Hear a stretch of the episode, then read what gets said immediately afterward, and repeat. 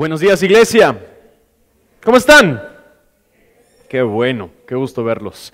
En eh, estos últimos meses, a pesar de que hemos estado en uh, una situación grave de salud en Guatemala, hemos tenido a muchas personas quienes por primera vez están conectando con Iglesia Reforma, ya sea por vía virtual o quienes están llegando a Iglesia Reforma en alguno de los pocos espacios que por la misericordia de Dios encuentran eh, disponibles. Y por lo tanto, nosotros hemos querido em, explicar un poquito más en estos domingos acerca de lo que importa en Iglesia Reforma. toda iglesia, si lo saben o no, está organizada en base a lo que más le importa. Toda iglesia, si lo sabes o no, está organizada en base a lo que más les importa. Y hay varias cosas que en Iglesia Reforma nos importan mucho, que si siguen conectados y siguen participando van a ir descubriendo. Nos importa muchísimo la palabra de Dios. La palabra de Dios entendemos que es nuestra única y exclusiva autoridad para la fe y la vida y por lo tanto cuando nosotros nos paramos aquí para predicar no son ideas bonitas de Justin que queremos escuchar, sino que lo que queremos escuchar es la palabra de Dios.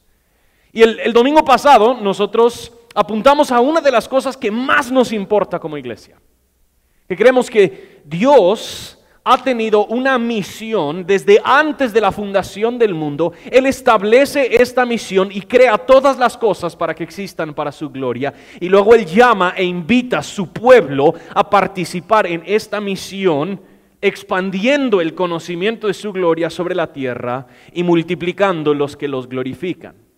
Y en Iglesia Reforma tomamos muy en serio nuestra participación en la misión de Dios. Ya sea como comunidad, reunidos, o cuando estamos esparcidos en nuestros diferentes lugares de trabajo o estudio. Y hoy nosotros quisiéramos hablar de otra palabra que nos importa mucho, que si estás en Iglesia Reforma por más de 10 minutos la vas a escuchar. Y la palabra es, y ya lo dije, comunidad, comunidad. Estos días, em, no sé ustedes, pero he pasado viendo algunos de los eventos de las Olimpiadas. ¿Verdad? creo que hoy. Kevin Cordón compita hoy para el mañana. Mañana. De mole guate. Pero em, he estado viendo estos deportes y hay, algo sumamente interesante que sucede cuando entrevistan a los que están compitiendo en equipo. Eh, cuando escucho estas entrevistas, se notan dos características, dos cualidades que se encuentran en casi toda comunidad los atletas de estos equipos de Olimpiadas suelen iniciar hablando de que, wow, es un enorme privilegio pertenecer a este grupo de atletas tan élite, tan impresionante, que nosotros estemos aquí en las Olimpiadas, qué increíble, que hay un sentido en este grupo de atletas de que hay una identidad en común, ¿verdad? No todo el mundo puede decir que han competido en las Olimpiadas. De hecho, muy, muy pocos de nosotros podríamos decirlo. Pero hay otro aspecto que ellos casi siempre hacen referencia en estas entrevistas. Ha sido difícil, doloroso el esfuerzo y todo el proceso que nosotros hemos tenido que vivir juntos en cuanto al entreno y la preparación para estos eventos. ¿Verdad? ¿Han, escuchado esos dos aspectos? Y lo interesante es que realmente estas dos características, estas dos cualidades suelen ser cualidades o características compartidas por muchas diferentes comunidades a, a, lo largo de la sociedad humana. Si nosotros pensamos en quizás los militares quienes han tenido que servir en alguna guerra o alguna batalla, hay, hay una identidad en común de que ellos están vestidos aún en su uniforme representando el, pueblo que ellos están defendiendo. Y ellos han vivido en muchos casos experiencias juntos que ninguno de nosotros hemos vivido y experimentado. O si pensamos, no sé si sucede tanto aquí en, en en los Estados Unidos, se da mucho estos grupos de personas quienes son sobrevivientes del cáncer. Que hay hay una identidad compartida de que ellos sobrevivieron. algo tan horroroso y difícil como el cáncer, y a la vez ellos entienden el proceso en el que todos ellos tuvieron que pasar, doloroso, frustrante, em, enfermo. Así lo han experimentado. Y cuando hablamos entonces de la iglesia y decimos que la iglesia es una comunidad, estamos afirmando que esas mismas dos características, estas mismas dos cualidades son ciertas para la iglesia también. Hoy vamos a estar en Colosenses capítulo 3. El próximo domingo iniciamos una serie en el libro de Colosenses, así que me disculpo de un solo con el equipo de predicación, pero prometo que no vamos a entrar tan a fondo como lo haremos ya cuando predicamos la serie. Pero vamos a estar en Colosenses capítulo 3 el día de hoy. Y lo primero que nosotros vemos a Pablo explicar en este capítulo es que los cristianos tenemos esta identidad en común. ¿Cuál es esta identidad? Noten lo que dice, versículo 1 al 4. Si ustedes pues han resucitado con Cristo, busquen las cosas de arriba, donde está Cristo sentado a la diestra de Dios. Pongan la mira en las cosas de arriba, no en las de la tierra, porque ustedes han muerto y su vida está escondida con Cristo en Dios. Cuando Cristo, nuestra vida, sea manifestado, entonces ustedes también serán manifestados con Él en gloria. Pablo inicia esta sección como lo hace a menudo en este libro de Colosenses, recordándole a esta comunidad de su identidad en Cristo. Y cómo es que su estilo de vida debería ser un estilo que refleja la identidad que ellos tienen en Cristo. Su identidad, lo que ellos son como comunidad, no procede de algo que ellos hayan hecho, sino que procede del hecho, ellos han obtenido esta identidad porque ellos por fe han muerto con Cristo y han resucitado con Cristo que en fe Dios de forma misteriosa los ha unido a Cristo hasta, tal punto que la muerte de Cristo es acreditada a su cuenta y ellos son resucitados y son dados nueva vida. Que la comunidad de cristianos tienen esta identidad en común. La identidad que tenemos en común es que todos hemos muerto en Cristo y resucitado en Cristo. Él afirma en el primer capítulo lo que antes eran. En, capítulo 1 Pablo dice que antes ellos eran alejados, estaban alejados, eran de ánimo hostil y estaban ocupados en malas obras. Antes esto era nuestra identidad. Antes nuestra identidad era de, de rebelde, alejado, desinteresado en las cosas de Dios. Pero por haber confesado fe en Cristo, ha sucedido entre esta comunidad una transformación de tal manera que la muerte de Cristo ha pagado el precio de sus pecados, la vida de Cristo es aplicada a ellos como su justicia y ellos ahora son resucitados a una nueva criatura, a ser una nueva creación. Y esta identidad la compartimos todos los que han confesado fe en Cristo. Ya no somos hijos de la ira de Dios, como dice Pablo en Efesios 2. Ya no somos, eh, ya no estamos muertos en nuestros delitos y pecados, sino que nuestra identidad ahora procede de lo que Cristo ha hecho. Ahora, dice Pablo, Cristo es nuestra vida. que nuestra identidad ahora es Cristo y su obra. Eso es lo que le marca, lo que identifica, lo que define a la comunidad de cristianos. Es nuestra identidad principal y esta identidad que nosotros tenemos por la obra, por la persona y obra de Cristo, es la identidad que supera todas nuestras otras identidades. Antes de que yo soy papá, yo soy hijo amado por Dios en Cristo. Antes de que yo soy pastor, yo soy hijo amado por Dios en Cristo. Antes de que yo soy hombre, antes de que yo soy gringo. Antes de que sea lo que sea, mi primera identidad, la identidad que yo tengo en Cristo, supera absolutamente todas las otras posibles identidades que yo podría tener. En Cristo, tú no eres tu nivel de ingreso.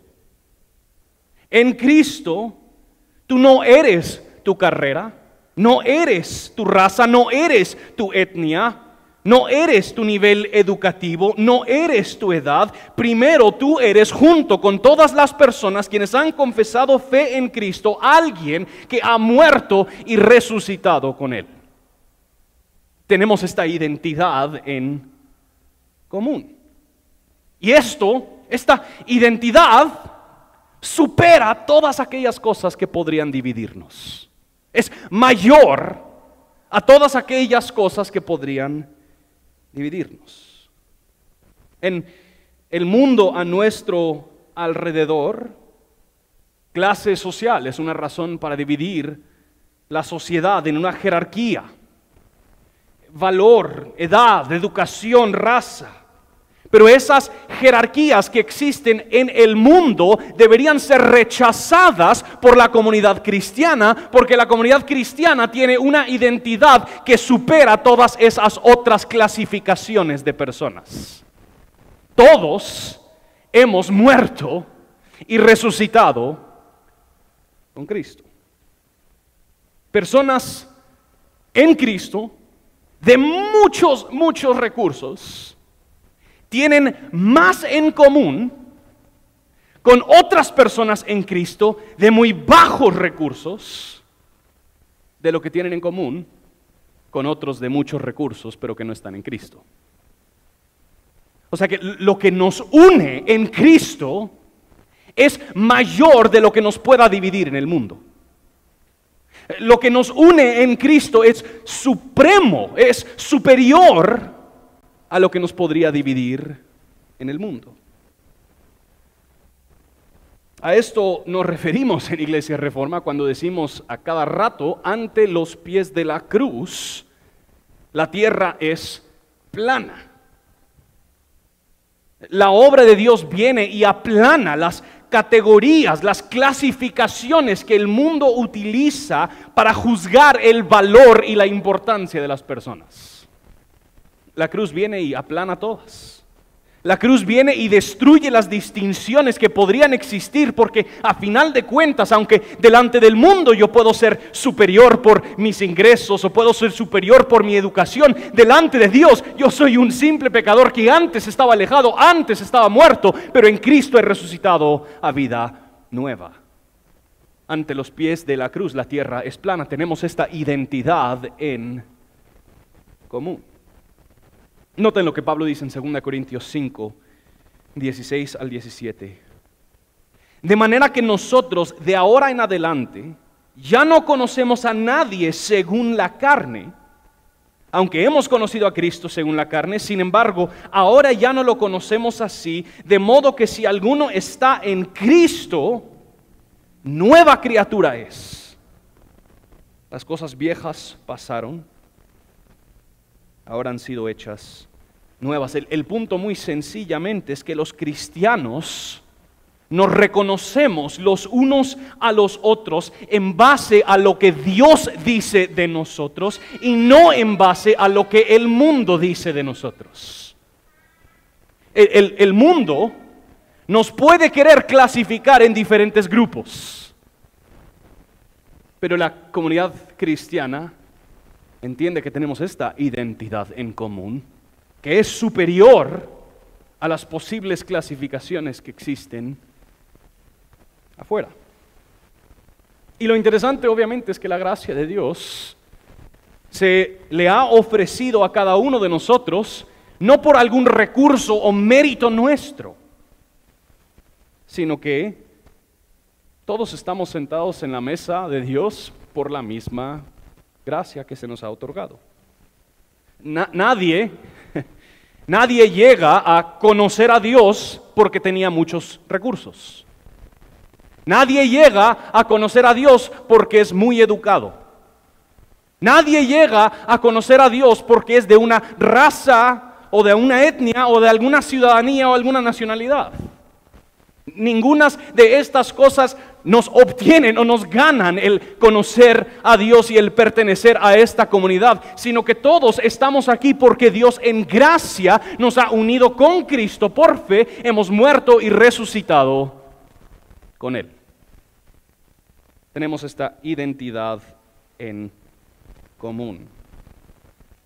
Lo otro que tenemos, que nos explica Pablo, de la misma manera que estos atletas o estos otros grupos tienen su identidad en común, pero también usualmente han vivido algún tipo de proceso profundamente complejo en común. Pablo también nos recuerda del proceso violento y sangriento en el que todos nos encontramos a raíz de esta nueva identidad. Noten lo que dice Pablo en Colosenses 3 del 5 al 11. Dice, por tanto, consideren los miembros de su cuerpo terrenal como muertos a la fornicación. Probablemente podría ser traducido un poquito más claramente. Pablo dice, mortifica los miembros de su cuerpo terrenal. Mátenlos la fornicación, la impureza, las pasiones, los malos deseos, pues la ira de, de Dios vendrá sobre los hijos de desobediencia por causa de estas cosas, en las cuales ustedes también anduvieron en otro tiempo, cambio de identidad, cuando vivían en ellas, pero ahora desechen también todo esto, ira, enojo, malicia, insultos, lenguaje ofensivo de su boca, dejen de mentirse los unos a los otros, puesto que han desechado al viejo hombre, y se han vestido del nuevo hombre, el cual se va renovando hacia un verdadero conocimiento, conforme a aquel que lo creó.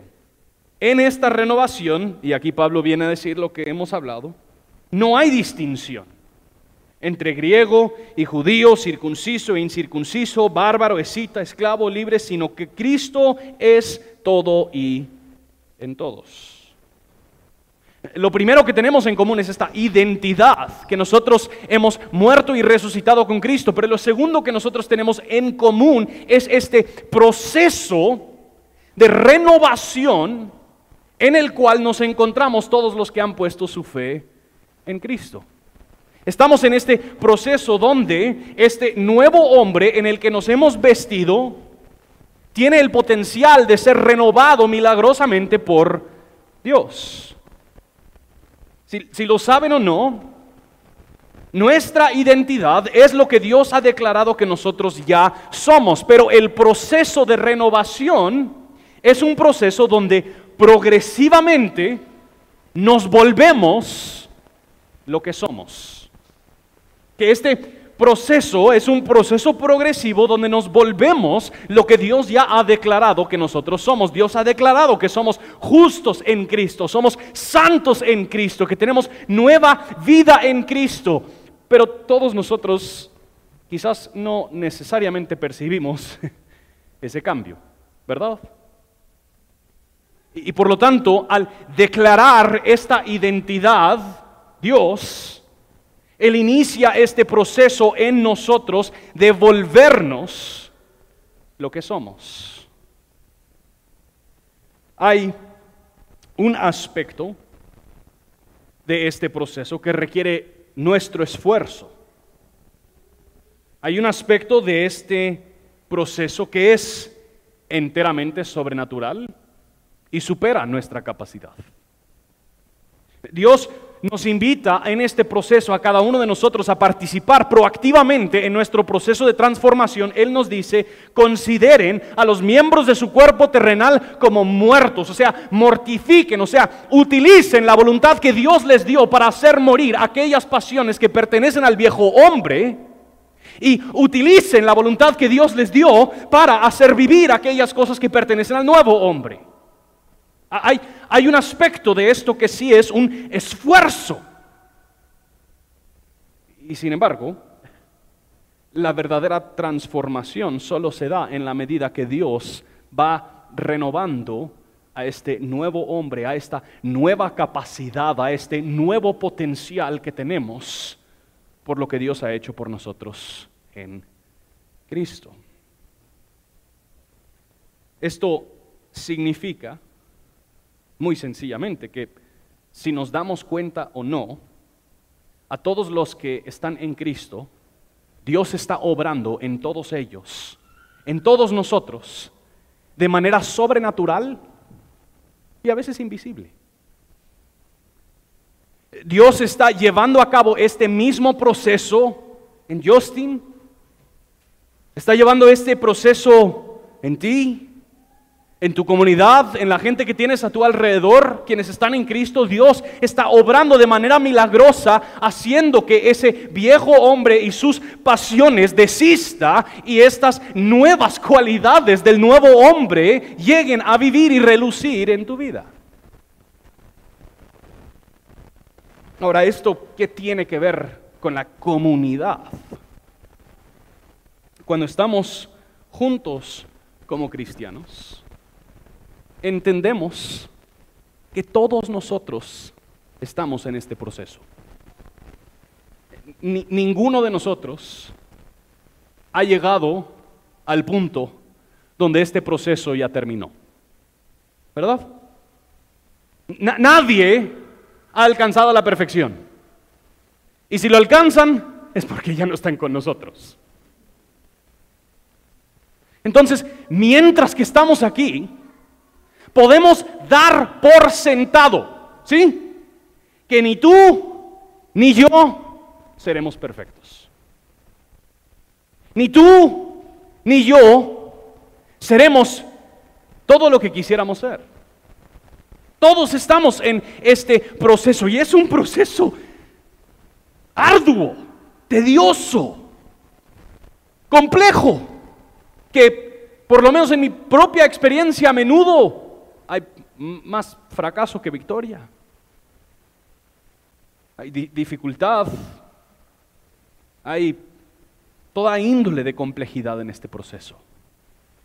Y, yo sé, y tengo que recordarme que tú también estás en este proceso. Que si tú estás en Cristo, tú también estás siendo renovado para que esas pasiones del viejo hombre desistan y estas cualidades y características del nuevo hombre reluzcan en tu vida. Esto tiene enormes implicaciones para cómo nosotros vivimos como una comunidad. Porque si esto es cierto, no hay por qué aparentar y fingir. ¿Verdad? Si es cierto que tú estás en proceso y que yo estoy en proceso, es absurdo aparentar y fingir que yo ya alcancé algún nivel donde tú todavía no estás. Es ridículo. Si esto es cierto, nosotros podemos dejar atrás el legalismo que creamos para terminar creando estos bandos y estas distinciones de personas quienes son más espirituales, más ungidas, más importantes que los que mm, todavía les falta. Sabemos que las personas a nuestro alrededor, por más maduras que parezcan ser en la fe, no son perfectos. Todos estamos en proceso. Si esto es cierto en esta comunidad, óiganme, nos vamos a fallar, ¿verdad? E, esto, esto o sea, la, la iglesia no es un lugar utópico. Eso es lo que viene cuando Cristo ya pone las cosas en orden. Mientras tanto, aquí tenemos a un montón de gente quienes vienen lidiando con saber qué. En lo que antes anduvimos. Y que hoy lo que queremos es que Dios simplemente renueve, restaure. Y mientras tanto aquí estamos juntos. Nos vamos a fallar. Nos vamos a herir. Nos vamos a lastimar. Esto produce en nosotros cierto nivel de entendimiento y compasión los unos con los otros. Cuando entendemos que todos estamos en proceso, esto cambia por completo las dinámicas grupales de la iglesia. Cuando la cultura de una comunidad de cristianos reconoce que estamos en proceso, esa cultura se basa en la gracia que nos ha sido extendida y por lo tanto nos extendemos la misma. Pero cuando la cultura de una comunidad de cristianos pretende que no estamos en proceso, sino que todos ya deberían haber alcanzado la meta o algo así, creamos una cultura completamente falsa, donde lo que yo tengo que hacer es aparentar y fingir para que nadie descubra que yo no soy lo que todos ellos piensan que soy. Qué enfermo, ¿verdad? Y así suele ser nuestra experiencia eclesiástica. Todos bien vestidos, sonrisa puesta, niños bien portados, para que por esos 90 minutos que estamos juntos, nadie pueda darse cuenta cómo realmente es nuestro hogar. Para que durante esos 90 minutos nadie pueda descubrir que realmente estamos sufriendo que realmente estamos luchando, que quizás nuestro matrimonio está a punto de terminar, que tenemos un conflicto horroroso entre nuestra familia, que no logramos dejar atrás cierto vicio, mientras que por esos 90 minutos nos podemos portar bien así nadie se tiene que enterar. Pero eso niega por completo que estamos en este proceso en común niega por completo que todos estamos en este proceso de ser renovados a la imagen de aquel que nos llamó. Entonces, si, esas dos cualidades son ciertas, ¿cómo luce esta comunidad? Tenemos esta identidad en común. Tenemos este proceso en común. Entonces, ¿cómo luce esta comunidad? Pablo lo explica en versículos 2 al 17. Entonces ustedes, y les recuerda otra vez su identidad, como escogidos de Dios, santos y amados, revístanse de tierna compasión, bondad, humildad, mansedumbre y paciencia, soportándose unos a otros y perdonándose unos a otros si alguien tiene queja contra otro. Como Cristo los perdonó, así también háganlo ustedes. Sobre todas estas cosas, vístanse de amor, que es el vínculo de la unidad. Que la paz de Cristo reine entre sus corazones, a la cual en verdad fueron llamados en un solo cuerpo, y sean agradecidos. Que la palabra de Cristo, esta obra, este evangelio habite en abundancia en ustedes, con toda sabiduría, enseñándose y amonestándose unos a otros con salmos, himnos, canciones espirituales, cantando a Dios con acción de gracias en sus corazones. Y todo lo que hagan de palabra o de hecho, háganlo todo en el nombre del Señor Jesús, dando gracias por medio de Él a Dios el Padre. Hay tanto en estos versículos que estoy súper entusiasmado para cuando llegamos a este pasaje en la próxima serie. Y por lo tanto no, no, quiero quitarle a las personas que le tocan predicar esta sección. Pero Pablo inicia otra vez diciendo, solo, solo déjenme recuerdes iglesia quién son. No son lo que el mundo dice que son. Ustedes son escogidos por Dios, santos, llamados en Cristo. Esta es nuestra comunidad. Que tenemos esta identidad en común. Quienes tienen este proceso en común. Y, y Pablo entonces nos da este listado de virtudes al cual como comunidad deberíamos aspirar y procurar en la medida que somos renovados a ser como este nuevo hombre. Estos son los deberes hasta cierto punto que tenemos los unos con los otros por pertenecer a esta comunidad. Esto, la vida cristiana no, no es un asunto privado, sino que al, al haber confesado fe en Jesús, si lo querías o no, Él te unió a una comunidad. Vivir tu vida cristiana privada solo te niega tanto los beneficios como los deberes que Dios mismo te ha exigido de vivir en comunidad. Pero Él, nos ha colocado y hay ciertos deberes. Nos llama a tierna compasión. La compasión es esta habilidad de, de tratar a alguien con misericordia, e, entendiendo que hay mucho de ellos que yo no entiendo. ¿Me, podrías hablar pesado? La compasión me tiene que recordar que yo no sé lo que esta persona está pasando. Yo no sé lo que esta persona ha vivido. Voy a responder en compasión porque probablemente está pasando algo profundamente difícil y mis palabras simplemente añadirán carga.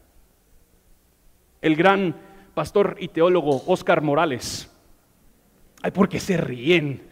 O sea, sí, Mala onda, perdón Oscar, perdón Oscar. Él, eh, publicó en sus redes la semana pasada, por muy negativa que sea la percepción que tenemos de alguien, la mayoría de las veces es al escuchar sus historias cuando podemos encontrar más empatía. Todos tenemos historias quebrantadas que necesitan gracia. Comunidad. Nos llama no solo a tierna compasión, nos llama bondad, el, ser buenos los unos con los otros. Dar palabras de afirmación, el animarnos, el instarnos los unos a los otros, el ser generosos los unos con los otros. La humildad nos llama a esta capacidad de, poder pensar en otros y no en mí mismo y de considerar que los demás son superior a mí. Yo no necesito ser atendido, yo te quiero atender. Yo no necesito ser escuchado, yo te quiero escuchar. Yo no necesito ser servido, yo te quiero servir. Mansedumbre y paciencia. Todas estas cualidades porque entendemos que estamos en este proceso en común. A menudo nosotros esperamos que la gente manifieste todas estas cualidades con nosotros. No, no, no, necesito que seas paciente porque si supieras lo que estoy viviendo. Pero a la hora de extenderlo con los demás, no le hacemos cuidado. Este proceso de transformación es largo y tedioso. Y, nos vamos a lastimar. Lamentablemente muchos cristianos responden todavía más según el viejo hombre cuando son fallados de lo que responden según el nuevo hombre. Ay, pero es que yo sé por qué aquella dijo tal cosa. Como no me escribiste o no me llamaste, pues obviamente no te importo. Y un sinfín de otras manifestaciones de esta impaciencia, de realmente una actitud exigente, demandante de otros, y no bondadosa, paciente, manso, humilde. Noten lo que dice Pablo en 1 Tesalonicenses 5, del 12 al 15. Pero le rogamos, hermanos, que reconozcan a los que con diligencia trabajan entre ustedes y los dirigen en el Señor y los instruyen y que los tengan en muy alta estima con amor por causa de su trabajo. Vivan en paz los unos con los otros. Les exhortamos, hermanos, a que amonesten a los indisciplinados, animen a los desalentados, sostengan a los débiles y sean pacientes con todos. Miren que ninguno devuelva otro mal por mal, sino que procuren siempre lo bueno los unos para con nosotros, para con todos. Estas son imágenes de cómo debería lucir esta comunidad. Y, mientras que aprecio y entiendo el, el celo con el cual muchos cristianos quieren defender la verdad y hasta terminamos utilizando imágenes más militares. En realidad, la imagen de la comunidad cristiana a lo que nos llama Dios en Cristo es a una actitud de gentileza, de amor, de mansedumbre, de amabilidad. Y estas virtudes que Pablo menciona no son simplemente virtudes que nosotros deberíamos de aspirar a obtenerlas, sino que estas son virtudes que describen a nuestro Señor Jesucristo y que Dios en Cristo está produciendo poco a poco en nosotros. No sé si probablemente ustedes todos ya han visto la serie de Chosen, la historia de Jesús con los discípulos y lo demás. Si no lo han visto, se los eh, recomiendo. Yo usualmente soy el último en ver cosas que están estrenando y ya va por la segunda temporada y yo apenas, apenas lo vi. Pero em, una de las cosas más impresionantes de cómo es que ellos crearon esta serie es la forma en la que demuestran el trato que tiene Jesús, bueno, el, el actor que está actuando a Jesús no es Jesús, solo para que lo tengan claro. ¿verdad? Queremos empezar con esa enseñanza. ¿Cómo es que ellos manifiestan el trato que este actor tiene con otros? En todas sus interacciones. No importa la bulla que hay pasando a su alrededor, él demuestra un interés genuino y profundo por la persona que él tiene enfrente. Hay, un episodio completo donde solo es Jesús con un grupo de niños. Y cómo Él les ve y les da el, valor y el lugar que merecen. Así, estas virtudes no simplemente son cosas que Pablo dice, oye, sean mansos, sino que estas describen a, a, nuestro Señor Jesús, quien está siendo renovado en nosotros. Pero esta comunidad no, simplemente tiene este trato amoroso, amable, gentil, manso, humilde, bondadoso los unos con los otros, sino que Pablo nos llama a una, em, a una valentía los unos con los otros, que nos lleva a amonestarnos y enseñarnos. Pablo dice amonestándose y enseñándose los unos a los otros. De la misma forma que estos atletas de las Olimpiadas se animan, se apoyan, se regañan si tienen que. Pablo nos está diciendo, cristianos, oigan, ustedes comparten esta misma identidad y ustedes están en este mismo proceso, así que enséñense, instruyense, ayúdense los unos a los otros. Hay algunos de nosotros quienes llevamos más tiempo en esta vida cristiana. Y por lo tanto, lo que el Señor ha hecho en nosotros sirve como ejemplo, como instrucción, como ayuda a otros. Nos llama a ayudarnos. Y muchas personas, sinceramente, cuando llegan a reforma, esta es la parte que más difícil es asimilarla. Porque muchas, muchas personas hemos vivido un cristianismo completamente privado. Déjame en paz. Yo quiero vivir mi vida. Yo voy a llegar aquí, voy a cantar, aplaudir y ofrendar. No me haga preguntas, pastor. No me haga preguntas, hermano, hermana. Y queremos vivir un, un, cristianismo completamente privado, completamente aislado, pero esta postura presupone algo sumamente peligroso. Presupone que nosotros somos capaces de ver objetivamente toda nuestra propia vida y trabajar privadamente en todas las cosas de nuestro proceso de cambio. Lo cual mis hermanos y hermanas, es una mentira total. Un pastor dijo hace años, ni recuerdo quién es ni dónde, lo dijo, pero cuando solo Dios y yo estamos en el cuarto, rápidamente yo me vuelvo Dios. Eso es lo que pasa. Si no tengo quien más me vea, quien más me hable, quien más me confronte, yo rápidamente voy a crear un mundo idóneo para la carne de Justin. Yo también preferiría vivir mi vida en la privacidad.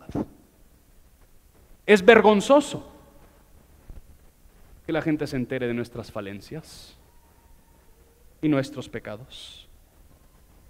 Pero al mismo tiempo, mis hermanos, yo en lo personal me conozco lo suficiente para saber que si la gente a mi alrededor me da esa privacidad, pronto les tendré a todos engañados y estaré completamente abrumado haciendo guerra con pecados ocultos, profundamente avergonzado que la gente se entere de mis luchas. Aunque lo que nuestra carne quiere es la privacidad, lo que nuestra carne menos necesita es la privacidad. Sino que necesitamos el poder amonestarnos, enseñarnos un versículo, una cita y una ilustración y con esto termino. termino. uno de los versículos que más se me ha quedado grabado en la cabeza en cuanto a este tema es Hebreos 3:13. El, el autor de Hebreos dice lo siguiente, antes, exhórtense los unos a los otros y solo dígame, ¿con, con qué frecuencia deberíamos hacerlo? Cada día, dice el autor de Hebreos exhórtense los unos a los otros cada día, no sea que alguno de ustedes sea endurecido por el engaño del pecado. ¿Será que quizás hemos menospreciado lo engañoso que es el pecado? Tal vez no vivimos en esta comunidad amonestándonos y enseñándonos porque realmente nos creemos capaces de superar la lucha con el pecado. Nos consideramos ya listos y capaces para hacer esto. Y hemos menospreciado lo engañoso que es el pecado. Pero si entendemos lo engañoso, lo profundamente peligroso que sigue siendo la tentación y el pecado en nuestra vida, haremos todo lo posible para rodearnos con personas a quienes les damos el derecho y la libertad de decirnos la verdad en amor. Ed Welch dice lo siguiente. Fuimos hechos para caminar lado a lado. Un cuerpo interdependiente de personas débiles. Dios se complace en hacernos crecer y cambiarnos por medio de la ayuda de personas quienes han sido recreadas en Cristo y capacitadas por el Espíritu. Así es como funciona la vida en iglesia. Con esta ilustración termino de todas, como quizás ya saben, de todas las cosas que me gusta el Señor de los Anillos, mi escena favorita sucede en los últimos momentos, antes de que Frodo y esta comunidad del anillo logran cumplir con su misión de destruir el anillo que reina sobre todos los anillos. Frodo y su amigo Sam, Gamgee, han viajado por toda la media tierra. Se han enfrentado con toda índole de dificultad, amenaza, peligro. Han sufrido, han sangrado y ha llegado al punto donde Frodo ya no puede más. Ya no puede seguir adelante. Pero fue a Frodo a quien se le encomendó esta misión de destruir el anillo. Pero Frodo en, un momento de debilidad, a, punto de ya tirar la toalla, le pregunta a Sam, dice Sam, ¿podrías por favor cargar el anillo? Y Sam, como buen amigo, le responde, Señor Frodo, cargar el anillo no podré, pero yo te puedo cargar a ti. Y Sam sube a Frodo a su espalda y camina el resto del camino. Y para mí eso siempre ha sido una imagen tan hermosa de la comunidad cristiana. Porque yo, mira, yo, yo no puedo cargar con tu proceso de transformación. Es tuyo. Tú no puedes cargar con mi proceso de transformación. Pero yo te puedo cargar a ti. Tú, me puedes cargar a mí que tenemos esta identidad en común. Nosotros pasamos todo el tiempo cantándolo ahorita al principio del servicio. Mi esperanza es Jesús. Lo que estamos diciendo es que nuestra esperanza juntos es Jesús. Hemos muerto y resucitado con Él por fe. Esa es nuestra identidad. Y todos nos encontramos en este proceso y por lo tanto no somos necesarios los unos a los otros. Nos apoyamos nos soportamos, nos perdonamos, nos amonestamos y nos enseñamos, sabiendo que Dios nos ha colocado en esta comunidad para vivir este proceso en el que estamos. Padre, gracias que no simplemente nos has dejado a vivir este proceso solo sino que nos has unido a una comunidad de personas quienes comparten esta misma identidad y comparten este mismo proceso. Ayúdanos, oh Dios, a vivir en comunidad, apoyarnos, animarnos, enseñarnos los unos a los otros. En nombre de Jesús oramos. Amén. ¿Por qué nos ponemos en pie? y vamos a cantar por un momento de nuestra identidad compartida.